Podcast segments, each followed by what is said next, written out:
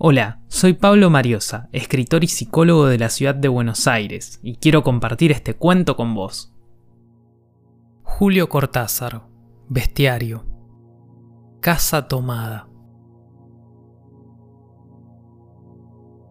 Nos gustaba la casa porque, aparte de espaciosa y antigua, hoy que las casas antiguas sucumben a la más ventajosa liquidación de sus materiales, guardaba los recuerdos de nuestros bisabuelos, el abuelo paterno, nuestros padres y toda la familia. Nos habituamos, Irene y yo, a persistir solos en ella, lo que era una locura, pues en esa casa podían vivir ocho personas sin estorbarse. Hacíamos la limpieza por la mañana, levantándonos a las siete, y a eso de las once yo le dejaba a Irene las últimas habitaciones por repasar y me iba a la cocina. Almorzábamos a mediodía, siempre puntuales, ya no quedaba nada por hacer fuera de unos pocos platos sucios. Nos resultaba grato almorzar pensando en la casa profunda y silenciosa, y cómo nos bastábamos para mantenerla limpia. A veces llegamos a creer que era ella la que no nos dejó casarnos. Irene rechazó dos pretendientes sin mayor motivo. A mí se me murió María Esther antes que llegáramos a comprometernos. Entramos en los 40 años con la inexpresada idea de que el nuestro, simple y silencioso matrimonio de hermanos, era necesaria clausura de la genealogía sentada por los bisabuelos en nuestra casa. Nos moriríamos allí algún día. Vagos y esquivos primos se quedarían con la casa y le echarían al suelo para enriquecerse con el terreno y los ladrillos. O mejor, nosotros mismos la voltearíamos justicieramente antes de que fuese demasiado tarde. Irene era una chica nacida para no molestar a nadie. Aparte de su actividad matinal, se pasaba el resto del día tejiendo en el sofá de su dormitorio. No sé por qué tejía tanto. Yo creo que las mujeres tejen cuando han encontrado en esa labor el gran pretexto para no hacer nada. Irene no era así. Tejía cosas siempre necesarias, tricotas para el invierno, medias para mí, mañanitas y chalecos para ella. A veces tejía un chaleco y después lo destejía en un momento porque algo no le agradaba era gracioso ver en la canastilla el montón de lana encrespada, resistiéndose a perder su forma de algunas horas. Los sábados iba yo al centro a comprarle lana. Irene tenía fe en mi gusto, se complacía con los colores y nunca tuve que devolver madejas. Yo aprovechaba esas salidas para dar una vuelta por las librerías y preguntar vanamente si había novedades en literatura francesa. Desde 1939 no llegaba nada valioso a la Argentina. Pero es de la casa que me interesa hablar, de la casa y de Irene, porque yo no tengo importancia. Me pregunto qué hubiera hecho Irene sin el tejido. Uno puede releer un libro, pero cuando un pullover está terminado no se puede repetirlo sin escándalo. Un día encontré el cajón de abajo de la cómoda de alcanfor lleno de pañoletas blancas, verdes, lila. Estaban con naftalina, apiladas como en una mercería. No tuve valor de preguntarle a Irene qué pensaba hacer con ellas. No necesitábamos ganarnos la vida, todos los meses llegaba la plata de los campos y el dinero aumentaba. Pero a Irene solamente la entretenía el tejido. Mostraba una destreza maravillosa, y a mí se me iban las horas viéndole las manos como erizos plateados, agujas yendo y viniendo, y una o dos canastillas en el suelo donde se agitaban constantemente los ovillos. Era hermoso. ¿Cómo no acordarme de la distribución de la casa? El comedor, una sala con gobelinos, la biblioteca y tres dormitorios grandes quedaban en la parte más retirada, la que mira hacia Rodríguez Peña. Solamente un pasillo con su maciza puerta de roble aislaba esa parte del ala delantera donde había un baño, la cocina, nuestros dormitorios y el living central, al cual comunicaban los dormitorios y el pasillo. Se entraba a la casa por un zaguán con mayólica, y la puerta cancel daba al living. De manera que uno entraba por el zaguán, abría la cancel y pasaba al living. Tenía a los lados las puertas de nuestros dormitorios, y al frente el pasillo que conducía a la parte más retirada. Avanzando por el pasillo se franqueaba la puerta de roble, y más allá empezaba el otro lado de la casa.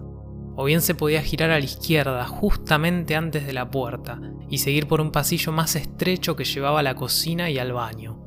Cuando la puerta estaba abierta advertía a uno que la casa era muy grande. Si no, daba la impresión de un departamento de los que se edifican ahora. apenas para moverse.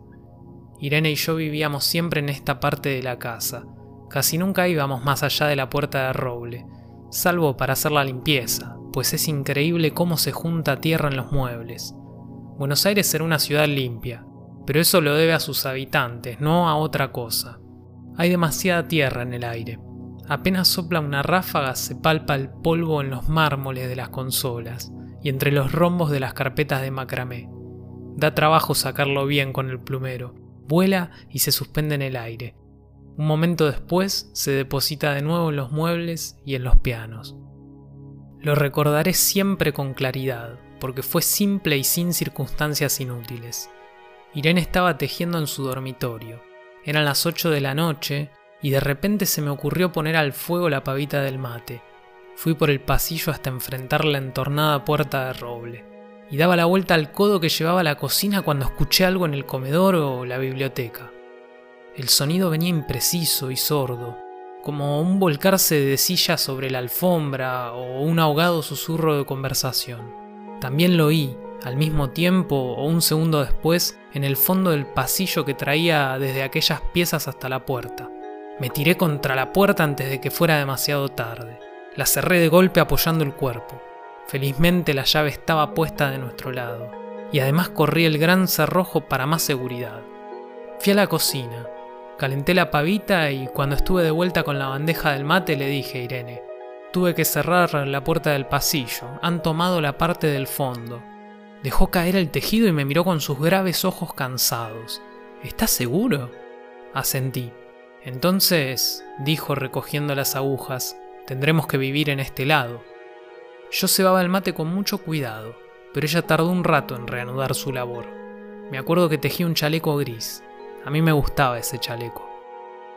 Los primeros días nos pareció penoso, porque ambos habíamos dejado en la parte tomada muchas cosas que queríamos. Mis libros de literatura francesa, por ejemplo, estaban todos en la biblioteca. Irene extrañaba unas carpetas, un par de pantuflas que tanto la abrigaban en invierno. Yo sentía mi pipa de negro, y creo que Irene pensó en una botella de esperidina de muchos años. Con frecuencia, pero esto solamente sucedió los primeros días, cerrábamos algún cajón de las cómodas y nos mirábamos con tristeza. No está aquí. Y era una cosa más de todo lo que habíamos perdido al otro lado de la casa. Pero también tuvimos ventajas.